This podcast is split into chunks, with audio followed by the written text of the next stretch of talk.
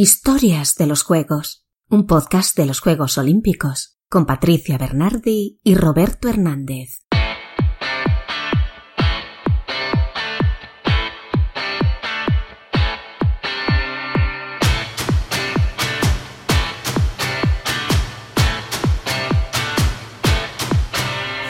Hola, ¿qué tal? Muy buenas y bienvenidos a un nuevo programa de nuestro podcast. Los Juegos de París están cada vez más cerca y nosotros ya estamos de vuelta por aquí, encantados de estar con vosotros. Saludos de Patricia Bernardi y de Roberto Hernández, un servidor. Comenzamos un nuevo programa del podcast de Historias de los Juegos, donde adelantamos, retomaremos uno de los deportes que más éxitos ha dado y sigue dando al deporte olímpico español, que es el piragüismo. En efecto, se trata de un deporte que ha proporcionado a España muchas medallas olímpicas y nuestra invitada de hoy es favorita para ganar no una, sino incluso dos medallas en los Juegos de París. Pero antes de charlar con ella y de abordar nuestras secciones habituales, tenemos una cita con las noticias que los Juegos de París 2024 han proporcionado en los últimos días. Noticias olímpicas.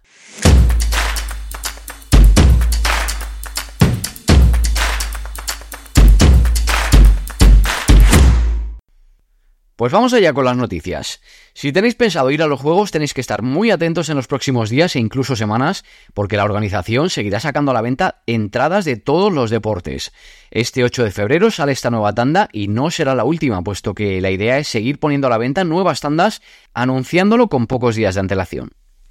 La organización de los Juegos Olímpicos de París ha negado los rumores que han surgido sobre el traslado de las pruebas de natación a la piscina cita en la Défense Nanterre debido a que ésta tiene una mayor capacidad de espectadores respecto a la nueva construida frente al Estadio Olímpico de Saint-Denis. Y una última noticia, la organización de los Juegos de París 2024 ha revelado los detalles de los relevos de la antorcha olímpica y paralímpica durante su recorrido por Francia previo a los Juegos. Por primera vez se realizarán en forma de equipos compuestos por 24 personas cada uno bien campeones de deporte o simplemente deportistas aficionados, voluntarios, entrenadores, árbitros, etcétera, pertenecientes a todas las federaciones deportivas francesas más la tahitiana de surf. En total habrá 69 equipos que realizarán los relevos de la antorcha. Habrá igualdad de género, ya que los equipos estarán compuestos por 12 hombres y 12 mujeres, así como inclusión, puesto que en cada equipo habrá portadores con alguna discapacidad. Habrá, asimismo, relevistas de todas las edades. Pasamos ya a desvelar a nuestra invitada de hoy, aunque si sois aficionados al piragüismo, con las pistas que hemos dado ya habréis deducido que se trata de Antía Jacome. La entrevista.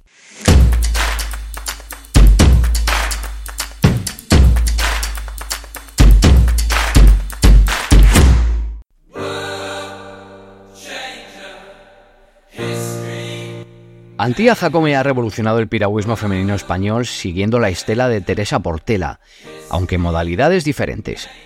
A sus 24 años, acapara un palmarés destacable que incluye cuatro medallas en campeonatos mundiales y haberse proclamado campeona de Europa y de los Juegos Europeos. Ya estuvo en los Juegos Olímpicos de Tokio, donde rozó la medalla con un quinto puesto muy cercano al podio en la categoría de C1 200.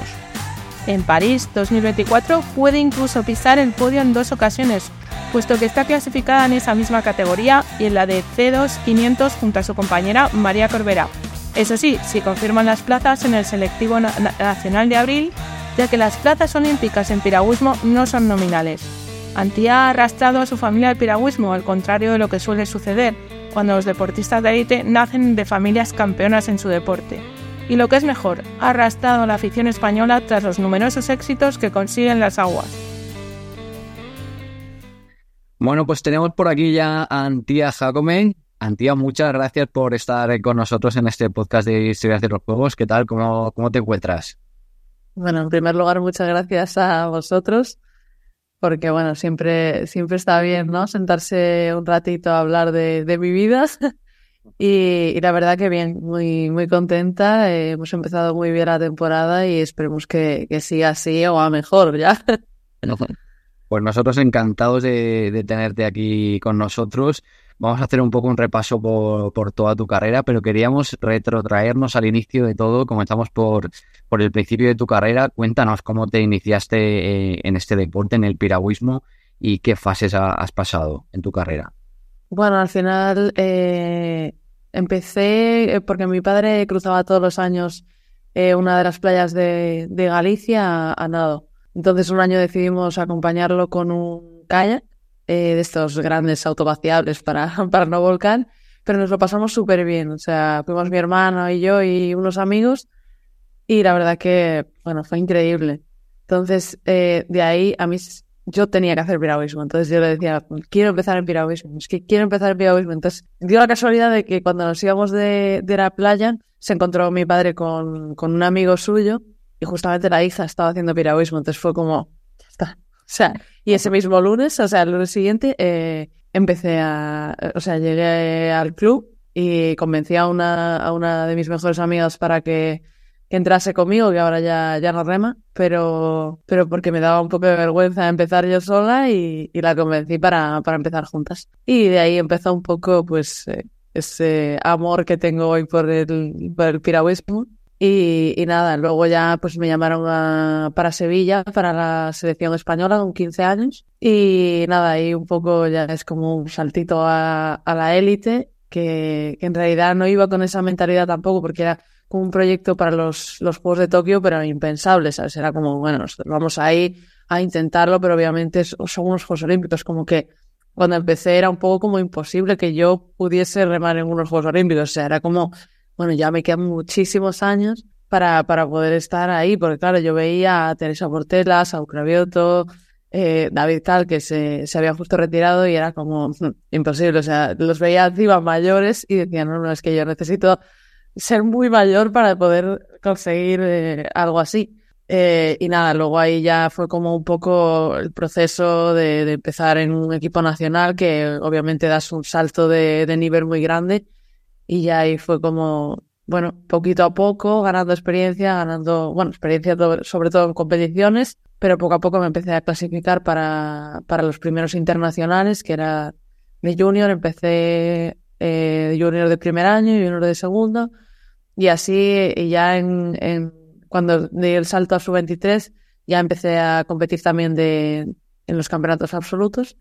Y ya fue cuando empecé a darme un poco cuenta, ¿no? De que ya tenía un nivel como para poder estar luchando con, con gente que al final pues me sacaba a lo mejor 10 años, ¿no? Pero para mí eso era increíble porque estaba con, compitiendo contra las chicas que, que siempre había visto por la tele y que al final la canoa no, tiene, no, no, no tuvo todavía una, una referente, en este caso porque fue la primera vez que, que era olímpico, fue en Tokio. Y entonces como que no teníamos alguien que nos guiase un poco en ese aspecto o que nos abriese un poco ese camino como para, para hacernos ver que, que era posible. Entonces al final era como un poco, bueno, sí, nuestra referente era Teresa, David Carr, porque al final eh, yo soy gallega y, y, yo pues siempre tiraba un poco para, para casa y, y era pues nuestro orgullo y todos queríamos parecernos a, a ellos. Pero claro, no teníamos una canoísta eh, de referencia. Entonces eso costaba un poco más porque era como que, claro, es que es imposible, ¿sabes? Claro, es que en kayak sí, en, en, en canoa hombre también, pero en canoa mujer es que claro, no ha ido nadie. Entonces es que ahora está súper difícil y yo realmente del nivel que tenía a poder estar en unos juegos compitiendo bien, claro, cuando llegué a Sevilla era como, mm, a mí me queda muchísimo porque yo salía a competir fuera y me sacaban un, una vida. Entonces era como, bueno, sí que llegó un punto que ya era como, quiero ser esa persona que tenga la gente de referencia, ¿no? En plan, quiero que, ya que yo no la he tenido, que, que pues, todas esas niñas pequeñas eh, se fijen en mí y como que yo les puedo abrir ese camino a, a realmente ver que, que, sí que es posible. Y eso fue un poco como, no sé, mi, mi forma de ver también ese proceso, ¿sabes? ¿Cómo fueron estos primeros años en Sevilla con el equipo olímpico femenino? Porque creo que tuvisteis un, problema con el abandono, la dimisión de, de vuestros entrenadores. Y bueno, yo estuve seis años con ellos. Y en el sexto, de hecho era como empezando el séptimo, de hecho, se habían venido mi prima y mi hermana también al equipo nacional justo el año anterior. Y ese año, pues nuestros entrenadores, que eran pareja, pues decidieron dimitir porque, bueno, no estaban contentos con la federación o no sé qué problemas había y decidieron dimitir, pero es que nosotros no sabíamos nada. Entonces fue un momento un poco de... Yo estaba muy, muy quemada. O sea, yo ya, cuando terminé el ciclo olímpico de, de Tokio, al final fue como los cuatro años de que yo empecé a casi a remar que yo ya empecé a despuntar, entonces era, no sé, fue un proceso como duro y a vez yo lo sentí súper largo. O sea, se me hizo eterno porque al final fueron muchísimos años. O sea, de hecho tuvimos Río por el medio y, y luego Tokio. Entonces Río todavía no era olímpica la canoa y en Tokio ya sí. Entonces se me hizo eterno ese, ese proceso porque al final yo estaba aprendiendo y fui como dando, dando saltitos. Y claro, yo ya pues me había sentado con estos entrenadores, llevaba seis años al final con ellos y a mí me estaba yendo muy bien. O sea, en Tokio quedé quinta y había sido con ellos. Eh, luego, eh, o sea, bueno, había empezado porque al final con 15 años yo empecé con ellos. Y eso cuando, que encima nos avisó la federación, nosotros no sabíamos nada y nos llamó la federación y era como, si no queréis entrenar con estos entrenadores, ¿con quién os gustaría entrenar? Y nosotros como, no, no, ahora no podemos cambiar nada porque, o sea, yo encima llevaba seis años con ellos, no, en, mitad de la temporada, ese año justo me había lesionado, digo, es que no me puede pasar nada más, o sea, digo, por favor, que pare yo este karma malo que tengo porque no sé qué está pasando, ¿sabes? Y nada, el año ese me lesioné, luego en la Copa del Mundo eh, me ganó mi compañera María, que entonces fue ella, se había clasificado ella para el Mundial y yo iba al Europeo. Y justo al llegar de la Copa del Mundo deciden irse. Dijeron, pues eh, se acabó hasta aquí. Nos llama la federación, nos pregunta que, que con quién nos gustaría entrenar y nosotros, pero con nadie, o sea, queremos mantener esto. Y ellos, no, no, pero es que acaban de dimitir. O sea, encima, yo seis años con ellos, que no me lo hayan dicho ellos primero, a mí eso me pareció muy fuerte. O sea, y yo con ellos sigo hablando tranquilamente porque de hecho se fueron con el equipo chino. Entonces, claro, encima nuestras rivales directas, nosotros quedamos segundas en el Mundial este año y las chinas primeras, entonces era como... Mm, y de los niños igual, los niños también, eh, sus rivales directos son, son los chinos, entonces era como... Bueno, en fin, algo mm, una locura, yo lo vi como, pero como que sentí también un montón de liberación en ese momento porque digo, mira, yo realmente llegué hasta aquí ya muy quemada, o sea, ya había mucho roce y creo que no me estaban entendiendo lo suficiente y no, no estaba cómoda ya. Y, claro, yo me veía a largo plazo y digo, no aguanto otros cuatro años así, o tres que son hasta París, o sea, no puedo estoy tan quemada que digo, es que ¿cuánto voy a aguantar yo haciendo piragüismo? O sea, no, no puedo más. Que también eran muy exigentes. Entonces, que eso mm, también me llevó a conseguir lo que, lo que, lo que conseguí, pero que a la vez creo que era algo que no, no me estaba viniendo tan bien como el resultado que me daban. Entonces, nada, pues eh, se fueron, nosotros de, eh, nos dejó así un poco como en bragas, por así decirlo, dijimos, pues, ¿qué hago ahora? Y bueno, tuvimos la suerte de que Kiko, que es nuestro entrenador ahora, pues eh, aceptó que nos fuésemos con él a, entrenar a Mallorca. Y bueno, desde ahí la verdad que increíble, dimos un cambio enorme porque también de tranquilidad, ellos no, nos daba muchísima confianza a él. ahora también está entrenando en los Sete Benavides, que es ha ido a dos Juegos Olímpicos y, uno de ellos fue tercero y al final pues eso también te da muchísima seguridad. Fue el que llevó a Sete a, conseguir todo eso y bueno, ahora estamos súper contentos. La verdad que fue un bache muy, muy gordo encima porque venía también de la lesión. Un año caótico, digo yo, por favor que se acabe ya, pero, pero bueno, todo ha ido a muchísimo mejor y la verdad que ahora no podemos estar más tranquilos. Precisamente de, tu presente, últimamente mm, has tenido muchos éxitos en tu carrera deportiva, medallas, triunfos y también premios. Por ejemplo, el, sin más lejos, el de mejor deportista del año para el COE. ¿Esto te causa presión, responsabilidad? ¿Cómo lo ves? ¿Cómo lo sientes? No, al final eh, creo que, o sea, para nosotras fue un sueño recibir el, el premio del COE porque al final eso, nuestro presidente de, la federación nos decía, es que no sabéis lo que es esto, ¿sabes? O sea, es algo muy grande. Entonces, cuando nos lo dijeron, era como, nos llamaron para, para decírnoslo y era como, habéis, o sea, estáis premiadas en la gala del COE, pero yo no sabía qué premio era. Y claro, una semana después me dice María, tú sabes que, que este premio es muy importante, ¿no? Y yo, plan, sí, dijeron que estábamos premiadas, pero yo no sabía el qué, ¿sabes? O sea, qué nos iban a dar, a lo mejor pues, mención por, por haber sido, o sea, por haber sacado tres medallas en el mundial, no sé por las dos clasificaciones olímpicas, no sé, o sea, algo, pero los mejores deportistas no lo sabía. Y claro, cuando, de hecho, nos dimos cuenta, sobre todo cuando estamos ya en la gala sentadas y estaba empezando a salir todo el mundo y digo, o sea, aquí hay gente muy conocida. Yo creo que esto es muy importante. Claro, María me lo decía. Nos miramos y, ostras, esto al final es muy importante. Está saliendo por la televisión. y era como, ostras, y al final eso para nosotras es, eh, pues, no nos, a mí por lo menos no me crea absolutamente nada de presión porque la, la máxima presión me la meto yo misma. O sea, al final eh, nosotras tenemos que vivir con un poco de tensión porque al final eh, vamos a competir y el día de la competición sí que es cuando más nervios estás y cuando más tensión tienes. Entonces, al final, eso, eso te lo creas tú mismo. Y eso yo creo que para nosotros fue como un regalo de, de la temporada que hemos hecho, como de decir, joder, pues nos están apoyando un montón, ¿sabes? Porque este año recibí el premio a mejor deportista del COE, de mejor piragüista por la Federación Española y luego ahora los, los premios Admiral también de mejor deportista. Al final, bueno, eso mm, no es presión justamente lo que yo siento cuando, cuando recibo esos premios, sino que realmente están valorando todo lo que, lo que estamos haciendo por, por el deporte español y para nosotras eso es un orgullo tremendo. Compites sola y en equipo junto a María Corbera. ¿Qué modalidad prefieres o con cuál te sientes más cómoda y cuáles son los pros y contras de cada una de ellas en las que haces ahora? Eh, bueno, a ver, es que siempre me cuesta mucho elegir una de las dos porque el C1 me gusta mucho y lo competí en Tokio y es como que depende mucho de mí, pero a la vez me gusta mucho el barco de equipo porque como que el compañerismo, estar tan, no sé, compaginados la una con la otra, es como, no sé, eh, me gusta mucho que haya ese, o sea, no sé cómo explicarlo. Mm, esa confianza, eh, ese poder hablar con tu compañera y que al final pues podáis de un entreno, por ejemplo, malo, podáis sacar uno mejor porque hablando las cosas, no sé, es como diferente, muy diferente. Pero es verdad que yo siempre he competido en C2, o sea, internacionalmente yo, de hecho, a Tokio quería ir en C2 con, con otra compañera mía que se llama Antía también, y, y no, no lo conseguimos, entonces luego yo como había ganado el primer selectivo, tenía otro selectivo contra María. María sí clasificó la plaza del C1, porque a mí no me dejaron hacer las el doble y el individual y también era un poco arriesgado porque queríamos centrarnos en una sola prueba.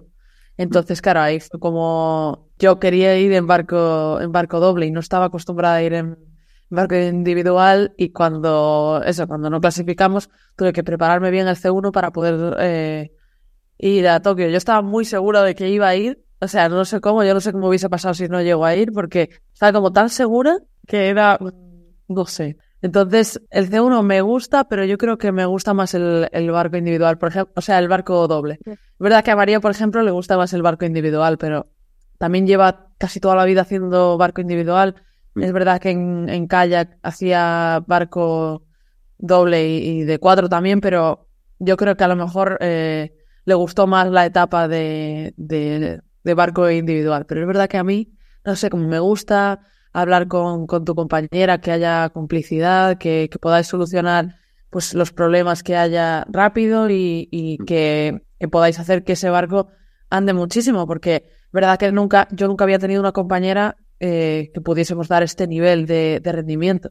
O sea, es que con Antía iba, iba súper bien, o sea, era, encima es una de mis mejores amigas, nos llevamos súper, súper bien, pero claro, es verdad que ella era muy pequeña todavía y no conseguíamos dar el, máximo rendimiento. El que teníamos nosotras sí, pero que no, no había estado nunca en un barco que tuviese tanto nivel. Entonces, claro, eso también ayuda a, a decantarte por uno o por otro. Nos decías antes que cuando tú empezaste no había referentes en el deporte femenino en la canoa. Ahora tenemos dos referentes, dos auténticos referentes como sois tú y, María ¿Cómo se lleva que tu máxima rival en, en una competición sea también tu compañera en, en, la otra, en otra categoría? ¿Y cómo es la relación entre, entre vosotras? Sí, esa es la pregunta que siempre nos hacen porque la verdad que es... O sea, creo que la gente piensa que es más complicado de lo que realmente es. O sea, muchas veces hay tensión porque, porque al final cuando nos bajamos en los C1 las dos queremos ganar y sabemos que, bueno, que al final las dos podemos estar internacionalmente muy arriba, pero claro, queremos ganar también en el selectivo nacional eh, en España. Entonces, como que, claro, hay tensión, las dos queremos ganarnos, pero nunca mal rollo, ¿sabes? Nunca es eh, tensión mala ni, ni... No, o sea, lo que pasa es que las dos queremos ganar y, y sabemos que, que podemos hacerlo. Entonces, hay, hay un poco de, de tensión con el C1, pero con el C2 nada, o sea, nos bajamos y automáticamente, o sea, somos un equipo y lo sabemos, tanto en barco individual como en barco de equipo, somos conscientes que encima cuanto más mejoremos en barco individual, mejor va a ir el barco de equipo. Y las dos como que tenemos muchísima confianza en, en lo que estamos haciendo, en la una en la otra también, y, y, realmente de lo que podemos conseguir. Entonces, ojalá pues podamos ser las dos medallistas en, en París, tanto en, en doble como, como en individual. ¿Preferiría ser yo primera y María segunda? Pues desde luego, y María seguramente al revés. Pero yo, por ejemplo, preferiría un empate, ¿sabes? En el barco individual. O sea, no. Pero obviamente, la realidad, o sea, yo pues quiero ganar y, María también, también quiere ganar, pero eso no hace que ni que nos llevemos mal, ni que cree mal rollo, ni, ni muchísimo menos. En tu primera experiencia olímpica de Tokio, rozaste la medalla ese resultado, mm, ¿cómo te lo tomaste? ¿Con una decepción como alas un empuje para mejorar en el futuro? ¿Era esperado? ¿Era inesperado? ¿Cómo lo viviste?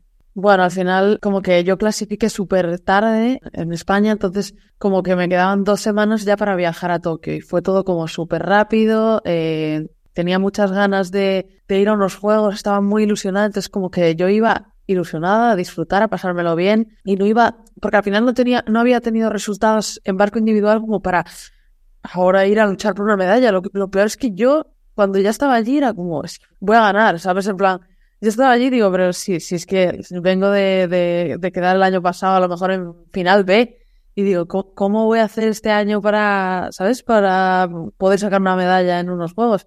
Pero yo estaba tan mentalizada de que de que lo iba a hacer muy bien porque estaba andando mucho, estaba muy tranquila. Digo, yo, yo lo voy a hacer, ¿sabes? No, no. Entonces, claro, de venir del año anterior, de, de quedar pues mucho más atrás, a llegar a la final olímpica, miro y he quedado quinta, o sea, para mí fue una locura. O sea, yo estaba muy contenta, de hecho estaba llorando, o sea, fue una sensación increíble. O sea, no me quiero imaginar si iba a sacar una medalla, ¿sabes? Pero claro, la gente cuando salía, casi, eh, tía, casi rozando la medalla, y digo, luego me vi el vídeo y digo, ostras, que sí que estaba súper cerca, pero no, no me creo nada, o sea, no estaba nada triste ni nada, o sea, al final eran mis primeros juegos y, y realmente estoy igual de preparada para ganar que para perder, ¿sabes? O sea, bueno, no fue perder porque para mí fue ganar un quinto puesto, pero realmente por ejemplo, ahora ya voy con, con, otro objetivo y otra mentalidad también. O sea, ya no voy a, me lo quiero pasar bien, pero no es esa mi, mi, mi objetivo. O sea, yo quiero sacar una medalla, si es posible dos, y, y, creo que ahora sí es posible. O sea, ahora mismo venimos de los resultados del año pasado y creo que ahora ya estamos ahí como para poder decir esto y, y, y saber que vamos a, que podemos luchar por, por las medallas. Pero como que en Tokio fue un poco más de, de de disfrutar, pasármelo bien y fue también llegar y, una sorpresa de no sabía ni qué nivel tenía ni cómo podía quedar y de repente soy, soy quinta, ¿sabes? O sea, muy, muy bien. ¿Y qué enseñanzas has sacado de esa final? ¿Te ha servido para el futuro? Bueno, al final es que un 200 también es muy rápido, o sea, tú realmente te colocas, te da la salida y en 45 segundos más o menos has terminado, entonces es como... Pero, pero sí que es verdad que como que la mentalidad que yo tenía para ese momento era de, de muy ganadora, ¿sabes? O sea, de no sé, no venirme abajo para nada. Yo todo el rato pensaba que, que iba a ganar, que iba a quedar primera, que, o sea, muy luchadora, no sé por qué, pero no, no había tenido esa, ese pensamiento hasta ese momento, ¿sabes? Y como que no, o sea, hasta que no pasaron unos meses después de haber ido a Tokio, como que no asimilé que había ido a unos juegos, ¿sabes? O sea, pasó todo tan rápido y fue como, no sé, no, no, no me imaginaba algo así. O sea, disfruté tanto, era todo tan diferente, estamos acostumbrados siempre a compartir las competiciones con gente de, de piragüismo y estar, bueno, coincidir con, con, o sea, es que yo estaba flipando, cada vez que me metía en el ascensor del, del, bloque de España, yo es que flipaba porque cada vez me tocaba uno diferente y digo, sí, yo me voy a desmayar. Entonces, claro, y, y, encima la gente te hablaba como, como iguales, ¿sabes? O sea, que tú eh, ves a Pau Gasol en la tele y estás como, ¿sabes? En plan, no sé, imagínate tocarlo, ¿sabes? y, y de repente que, que lo ves en el ascensor y te ¿qué tal? ¿Qué tal? ¿Qué, qué tal os ha ido hoy? Entonces, como, en plan, ¿no me conoces? ¿Por qué me preguntas? ¿Y qué deporte hacéis? ¿Y qué tal? Entonces, esa experiencia es increíble. De hecho, no la podría describir al 100% porque, o sea, realmente hay que vivirla para, para poder sentirla, realmente. ¿Influyó en esta experiencia, más allá de lo deportivo, en esta parte que nos comentabas tú más de vivir esos juegos? ¿Influyó la, el, tema de la pandemia de COVID-19 que había, que había medidas más restrictivas? ¿No fueron unos juegos normales, como por así decirlo? ¿Cómo vivisteis esto los deportistas desde dentro? Sí, a ver, eh, yo no había ido a otros, así que para mí fue increíble. o sea, había autobuses sin conductor, claro, es que encima era Tokio, entonces todo es, era súper innovador, todo futurista y estuvo súper guay. Entonces, claro, mm, para mí fueron increíbles. O sea, no, claro, yo no te puedo decir el cambio. A lo mejor, pues Teresa dice, ostras, pues esto sí sin público. Pero claro, en las competiciones de piragüismo es verdad que están nuestros familiares y la grada de España se nota. Pero, pero claro, es verdad que no había nadie, nadie, pero algunos japoneses sí que fueron a verlo. Entonces, algo de bulto hacían allí. Pero claro, yo tampoco, no es que no, es, no hacemos atletismo como para que la grada esté llena en un, en un campeonato del mundo. Mm. Entonces, en las, en las regatas de piragüismo están nuestros familiares y ya luego los familiares, a lo mejor este año en Alemania, estaban los, los alemanes. Eh, y, nada, el bulto era España y Alemania. Entonces, tampoco, ¿sabes? Y no, no, para nada me rayó ni mucho menos, ¿sabes? Que, que yo, yo iba a pasármelo bien, a disfrutar y, y, a vivir esa experiencia a lo máximo posible. Y para mí, claro, no, como no tengo comparativa, fueron increíbles.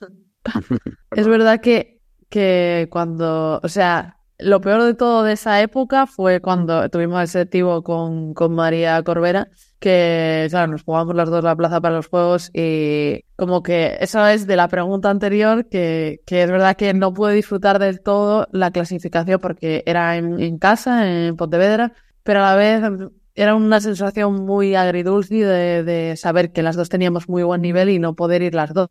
Mm. Era como, joder, ya clasificó la plaza y ahora tiene que ser un palo enorme no poder ir a los Juegos porque otra persona te saque la plaza. Pero es verdad que los criterios estaban puestos así, que quien ganaba el primer selectivo eh, tenía que decidir otro selectivo después para poder clasificar los Juegos. Y claro, o sea, yo por mí genial, pero a la vez era una sensación horrible, ¿sabes? Porque era como, tío, o sea, me siento muy mal no es mi culpa, obviamente, pero no sé qué hubiese pasado al revés, ¿sabes? Entonces era como... Pero bueno, al final esto nos ha llevado a que ahora montemos eh, en, en, C2 y que hayamos conseguido también lo que hemos conseguido. Claro. Bueno, vamos a hablar de los mundiales de piragüismo del pasado verano en Duisburgo porque tuviste una actuación sensacional con tres medallas de plata, dos de ellas en distancias olímpicas. ¿Cómo fue para ti este, este mundial, Antía? Claro, es que yo ayer estaba un poco, o sea, cuando terminé, venían los entrenadores, pero tú no sabes lo que acabas de conseguir, dos clasificaciones olímpicas. Eso es muy complicado, dos medallas con dos clasificaciones olímpicas y yo.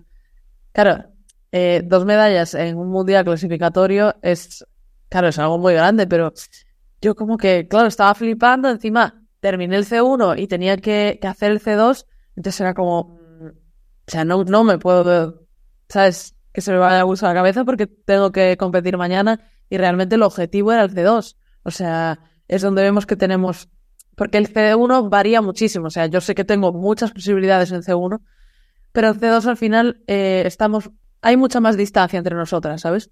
Entonces, creo que podemos estar más cerca de las medallas en C2 que en C1. Pero, pero creo que son factibles en, en las dos. Al final, bueno, no sé, es el pensamiento que tenemos ahora mismo y, la verdad que estamos trabajando muy bien para, para que eso sea así. Antes has dicho que tú, tú misma te ponías tu propia presión interna, pero tenéis una fuerte presión externa, no ya de los aficionados, la prensa, sino el propio presidente de la federación que ha anunciado una cosecha muy amplia de medallas en, para el piragüismo español en París. ¿Esto ¿Os afecta? ¿No, no lo tomas en cuenta? Mm, no, al final eh, yo creo que, que es, o sea, de hecho me parece muy, muy bien que la gente sea, opine esto del piragüismo, ¿no? Y sobre todo nuestro presidente, que al final, pues bueno, que, que confíe en nosotros y que piense que, que somos capaces de conseguirlo. Al final, más que nosotros una medalla no la quiere nadie, ¿sabes? O sea, más que, que los que estamos luchando cada día por ella, pero que la, que la gente realmente piense que somos, que podemos ser capaces de, conseguirlo, pues eso también al final es, es muy bonito. Y es verdad que nos queda muchísimo trabajo por hacer, pero creo que estamos haciéndolo muy bien. Y, pues con la ilusión que, tenemos puesta en el objetivo de este año, aparte de todo eso, estamos muy tranquilas, eh, estamos trabajando muy, muy bien, pero sobre todo con mucha tranquilidad. O sea, no pensando todo el rato en el juego, no pensando en que Mm, todo es una competición, sino que disfrutar cada entrenamiento, ir sacando lo máximo posible de, cada entrenamiento y, exprimirnos al máximo, para que, que eso algún día llegue, ¿no? Pero no es para nada algo que nos quite el sueño y que nos haga pues meternos más presión de la que realmente ya tenemos. ¿Cuáles son tus aspiraciones para estos Juegos de, de París, Antía? ¿Te marcas metas o, o, no? Bueno, a ver, ya lo dije antes. Creo que, que al final el objetivo, no sé si es objetivo, ya es mi sueño o realmente no sé, pero, pero bueno, mm, me, me encantaría conseguir eh, dos medallas, eh, una en, barco individual y otra en, doble, pero sobre todo quedarme, cuando termine, quedarme con la sensación de, de haberlo dado todo y haber hecho mi, mejor regata y dado mi mejor versión. O sea, mmm, en Tokio me quedé tan tranquila de, de haber podido dar todo lo que tenía en ese momento y de de ver cómo había quedado y estar bien, feliz de, de, lo que había conseguido, que yo solo quiero esa sensación. O sea, no me va a parecer mal eh, estar, eh, me va a parecer mal, me, me, va, me va a entristecer desde luego no poder conseguir una medalla o no conseguirla, pero, pero realmente lo que quiero es que hagamos la regata que hicimos, por ejemplo, en el Mundial. Esas sensaciones son las que necesito, en plan de decir, es que hemos hecho un regatón y es que nos han ganado. O sea, no podíamos más. O hemos hecho un regatón y hemos quedado primeras. Pero quiero esa sensación de, de haberlo dado todo, de, de, estar contentas con lo que hemos hecho.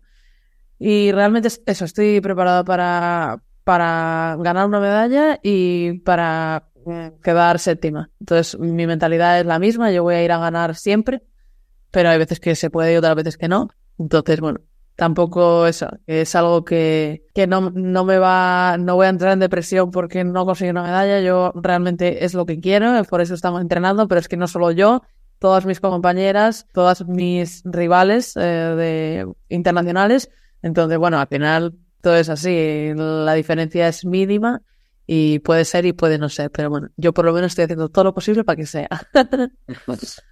Y más allá de lo deportivo, ¿cómo esperas que sea la experiencia de estos Juegos Olímpicos de París? Yo creo que van a ser muy guays, o sea, porque encima pueden venir nuestros familiares, creo que, que va a ser único. Y nada, yo no sé, o sea, es que ni me lo imagino, porque no me imagino una final olímpica que estén mis padres allí, o sea, mi padre de hecho nunca me ha visto competir internacionalmente porque le dan miedo los aviones, entonces si va a París va en coche entonces, claro, a mi padre le da mucha pena porque realmente, o sea, siempre había montado en avión, pero de repente un día como que se empezó a, no sé, a darle muchísimas vueltas. De hecho, se le paralizó un, un lado de la cara en un vuelo y de ahí le cogió muchísimo miedo. Entonces, claro, para mí es como que tener a toda mi familia ahí va a ser muy bonito porque él nunca ha podido estar. Y eso, mi madre y mi, mi tía siempre van, siempre, siempre me van a ver competir, pero pero eso, mi, mi padre no, y, y me gustaría que, que, realmente estuviese ahí para verlo.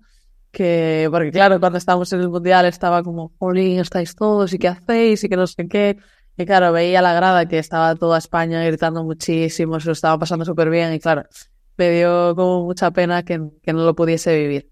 Así que eso es lo que, lo que más ilusión me hace, que puedan realmente verlo. O sea, no me lo puedo ni imaginar, o sea, porque yo lo voy a ver allí y me voy a morir. ¿sabes? O sea, yo termino de remar y que estén allí es que va a ser una locura.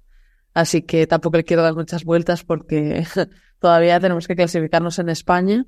No creo que, que tengamos mucho problema para, para clasificar y pensamos que, que debería ser un, un, trámite, pero, pero hay que, hay que luchar y, y entrenar mucho para, para poder estar allí también. Santiago, solo 24 años ya cuentas con palmarés muy abultado, ¿hasta dónde crees que puedes llegar? ¿Y te pones alguna meta? Incluso puedes pensar hasta en los Juegos de Los Ángeles. Sí, sí, sí, no, eso sí, desde luego no lo voy a dejar, ni mucho menos.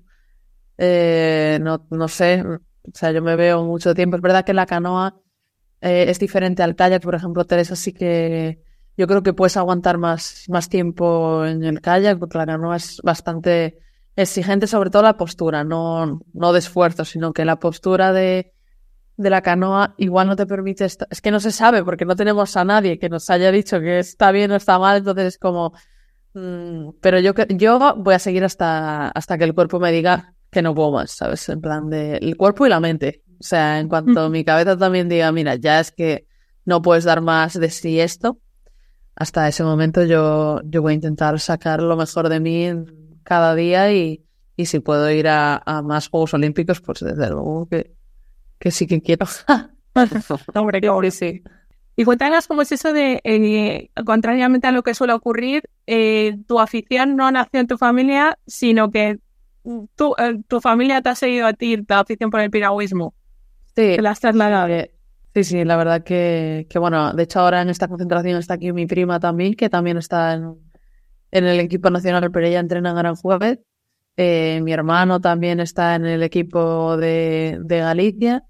Y, y bueno, y mi padre también, también empezó, está mi primo, o sea, estamos mi padre, mi prima y mi primo, y mi hermano y yo. Entonces, la- hasta la- a raíz de, claro, a raíz de, de mí, que se me antojó pues empezar en piragüismo, ahora empezó mi padre, que, que le acabo de, de comprar un barco encima, de, de regalar un barco, y está, está enamorado. Está deseando, porque encima está, está en Portugal el barco, lo tenía en la fábrica y está loquito con, con el barco, así que le encanta, le encanta el piragüismo. Y al final, pues me gusta eso, que, que hayan empezado a raíz de mí, porque al final que yo les haya pegado también un, pues, no sé, un, un deporte, ¿no? Que al final los haya influenciado para, pues, para una vida sana. Y, a ver, mi padre siempre ha estado por relacionado con el deporte, siempre ha hecho deporte y le gusta mucho, pero, pero al final que, que me gusta que, que estén haciendo también el deporte que, que me encanta a mí. Querríamos destacar también una, una faceta tuya que nos interesa y que es un poco inhabitual en, en la gente normal. Eh, tu, tu faceta como voluntaria que te ha llevado incluso hasta Kenia, una experiencia que he leído que, que cambió tu vida. Una has contado, cuéntanos un poco de esa experiencia. Sí, eh, bueno, para mí esa experiencia fue increíble, o sea, una de las mejores de mi vida, por no decir el, el mejor viaje de mi vida, la verdad, porque al final es, o sea, nunca había vivido algo como, como eso, o sea, conectar tanto con, con la gente que realmente, sea, no sé, no, no, no tenían absolutamente nada y que te demostraban que con lo poco que tenían podían hacer muchísimas cosas. Entonces, o sea, a mí me marcó muchísimo. De hecho, como que llegué a España y dejé mucho de lado el móvil, dejé mucho de lado todo porque era como, realmente nosotros necesitamos las redes sociales para, pues también crecer en esa marca personal, pero mm, a la vez era como algo que, que lo tenía como, no sé, lo pasé un poco regular en ese momento porque fue como, pero me gustó, o sea, me gustó muchísimo la experiencia, disfruté muchísimo y, creo que pudimos ayudar bastante y, de hecho me gustaría volver porque creo que, bueno, y creo que en España también hacen falta, eh, antes de volver a hacer un viaje así, me gustaría ir por España y ayudar también por aquí. La asociación con la que trabajamos también tenía asociación, o sea, también tenía otra aquí en España y, y realmente, bueno, pues no estaban tan tan mal, pero, pero sí que sí que les hacía falta bastante ayuda. Así que no, yo creo que, que, marcó bastante nuestras vidas. Pues hasta aquí esta entrevista con Antía, pero Antía no te vamos a dejar irte todavía porque te queremos someter a un pequeño test para conocer un poco más tus gustos, que nosotros llamamos el test de historias de los juegos. El test de historias de los juegos.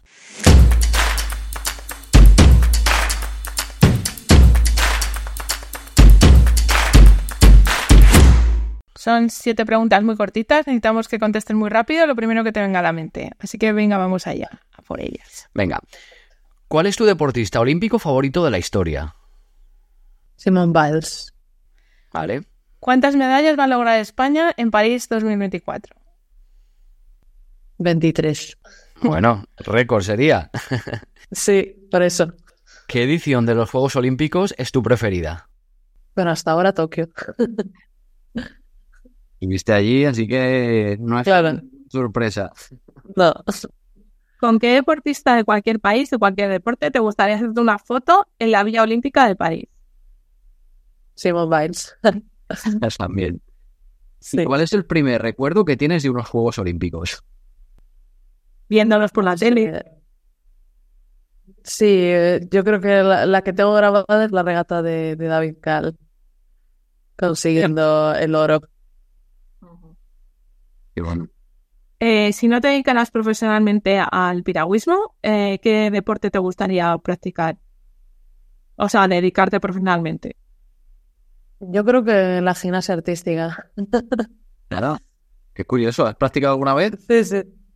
Eh, no, hice gimnasia rítmica, artística no. Ah, Me hubiese gustado.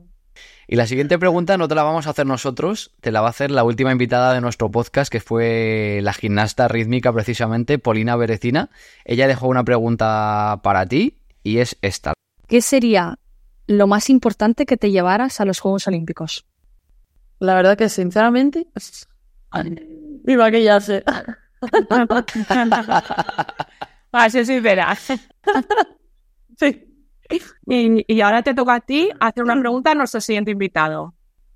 Pues, eh, ¿con qué frase definirías unos Juegos Olímpicos? Vale, muy buena. muy buena, muy buena pregunta. Pues tomamos nota por aquí de esta pregunta, Antía, y se la lanzamos a nuestro siguiente invitado y ya te diremos qué, qué nos contesta. Perfecto. Perfecto. Bueno. Pues muchas gracias. Antía, ahora y como hacemos siempre, queremos contarte a ti en particular y a todos los oyentes una historia olímpica relacionada con tu deporte en nuestra sección La Historia Olímpica.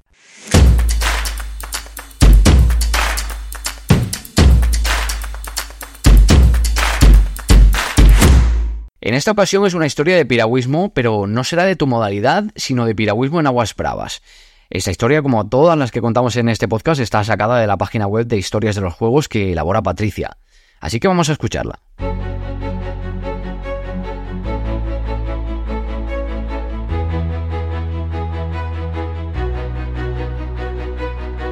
Sí, pues esta historia efectivamente es de piragüismo, pero no de tu modalidad, sino de, de canoa slalom, que como he sabido, eh, consiste en un canal de, de aguas bravas en el que se baja sorteando unas puertas. Y el protagonista es un japonés llamado Kazuki Yazawa, cuya primera experiencia olímpica fue en los Juegos de Pekín de 2008 y repitió en los de Londres, con, mejoró mucho su, su prestación, su, su puesto.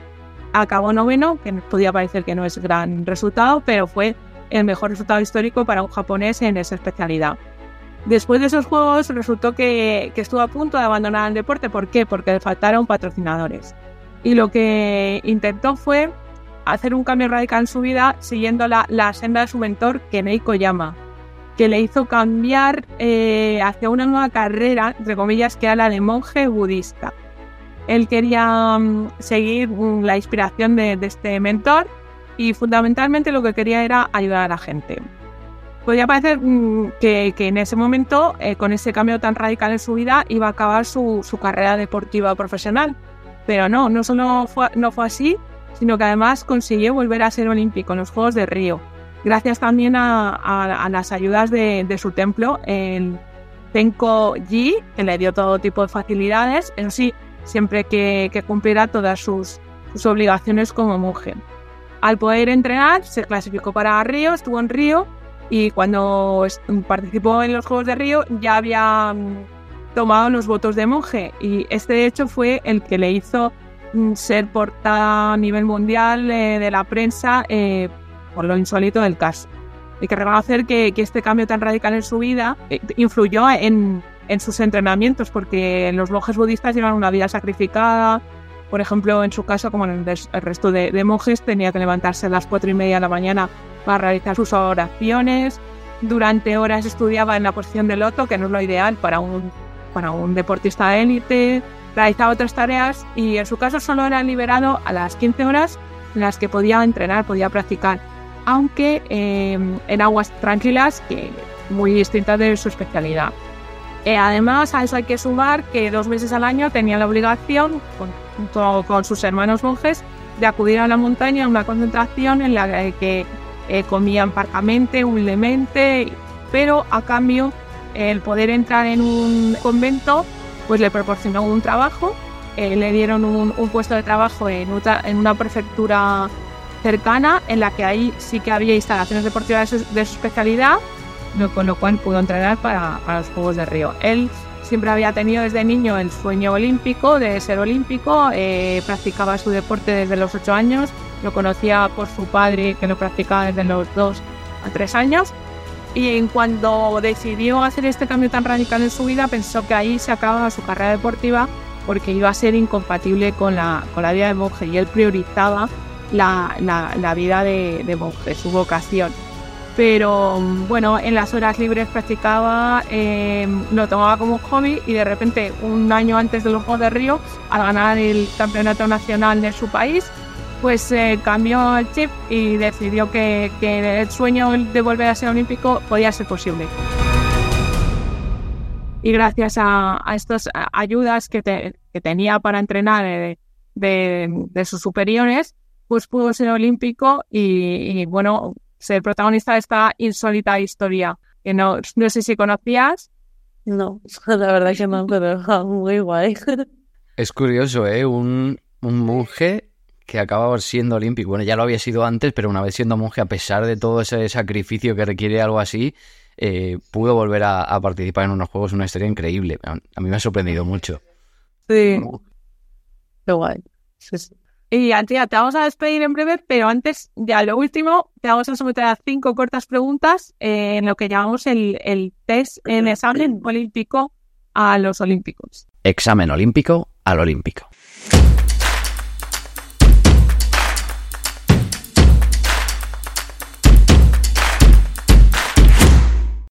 Es un test de cinco preguntas, ya se lo hemos hecho a, nuestros, a los deportistas que han estado anteriormente con nosotros y estamos haciendo una clasificación con las respuestas acertadas de todos ellos, una, clasificación que encabeza María Pérez, la campeona del mundo de marcha. Ella tuvo cuatro aciertos sobre cinco y tres aciertos han tenido varios deportistas, entre ellos pues Marcus Cooper, Adriana Cerezo, Julen Pereira y Polina Berecina también. No. Así que... A superarles. A ver qué tal, a ver si les consigue superar. Vamos allá.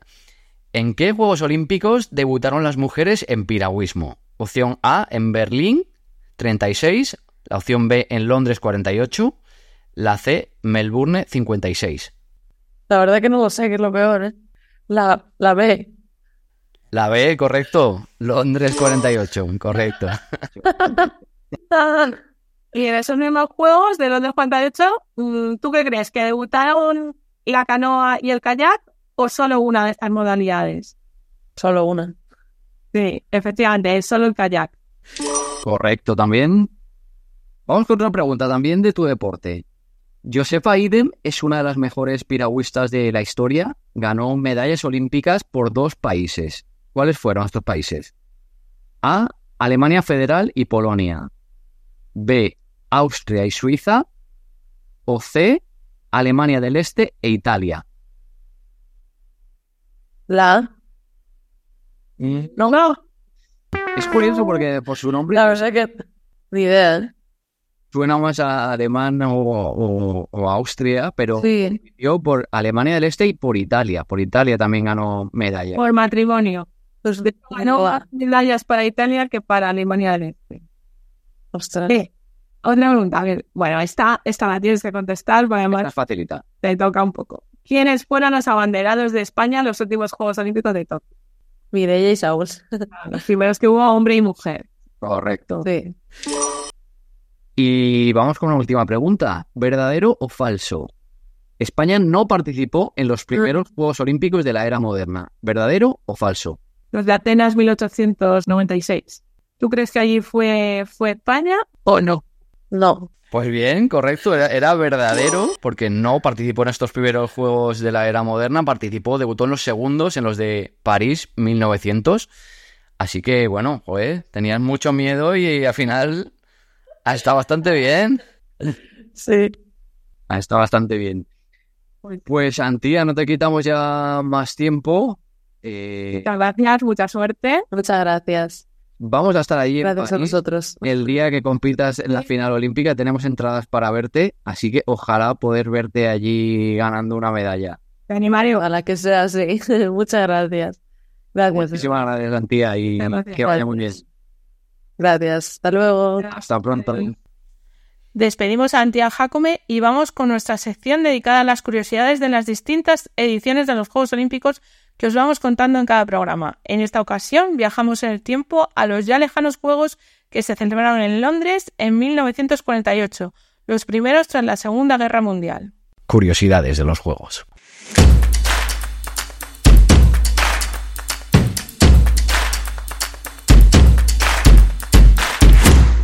Pues vamos allá con estas curiosidades.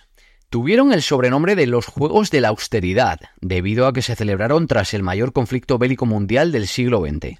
En contraposición con el cuasi despilfarro de los anteriores, los Magnos Juegos de Berlín 36, en Londres 48 imperó la parca economía, como prueba los barracones de madera que sirvieron de Villa Olímpica, situados en Richmond y con condiciones muy pobres, habían servido como cuartel para la RAF durante la Segunda Guerra Mundial.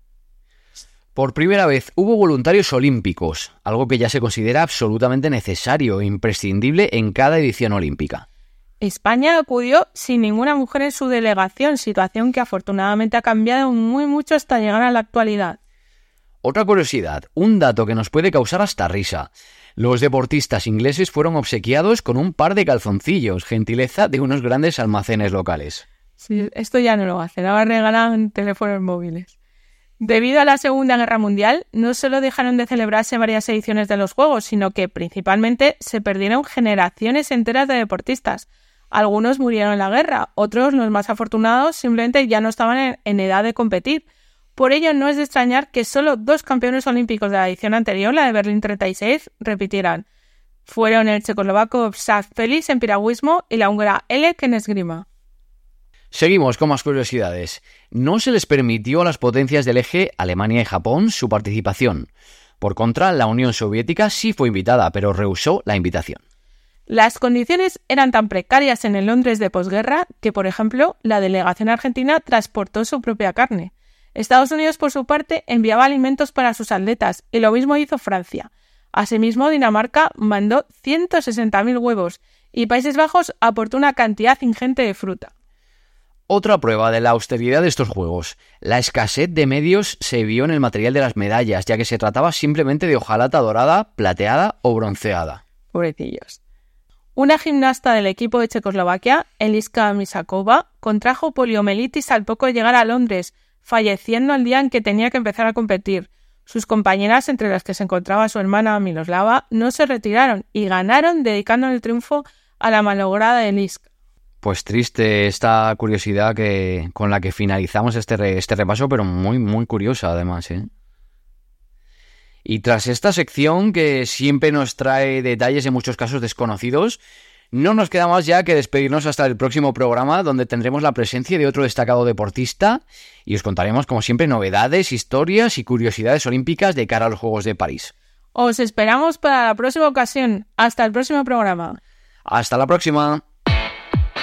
Historias de los Juegos.